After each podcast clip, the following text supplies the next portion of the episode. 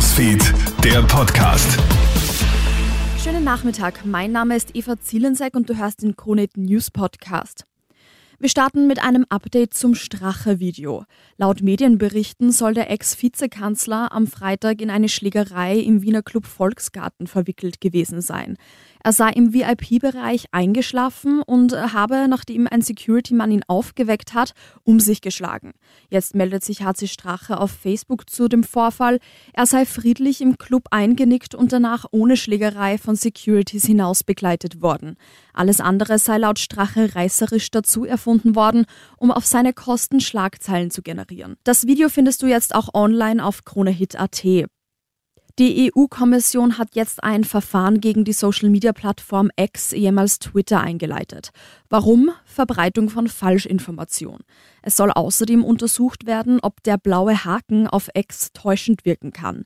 Eigentlich war der Haken immer ein Zeichen dafür, dass es sich bei Profilen von Institutionen und Prominenten auch wirklich um diese handelte.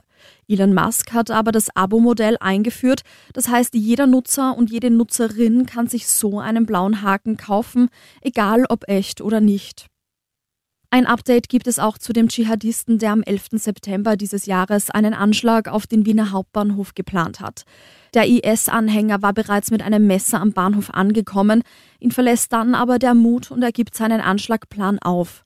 Das Gutachten einer Kinder- und Jugendpsychologin zeigt jetzt, der 17-Jährige war zum Zeitpunkt zurechnungsfähig und damit schuldfähig. Das bedeutet, dass die Staatsanwaltschaft Wien gegen den Dschihadisten wegen terroristischer Vereinigung ermittelt und diesen als zurechnungsfähig behandelt. Sie sehen gut aus und nadeln nicht. Christbäume aus Plastik und Metall werden immer beliebter. Insgesamt dürften heuer um rund 15 Prozent mehr künstliche Bäume verkauft werden. Auch ein Vorteil, sie sind leicht auf- und abzubauen. Wer sich dieses Jahr für eine künstliche Alternative entscheidet, muss mit einem Preis zwischen 100 und 300 Euro rechnen. Das war dein News Update. Vielen Dank fürs Zuhören und noch einen schönen Nachmittag. Krone Hits, Newsfeed, der Podcast.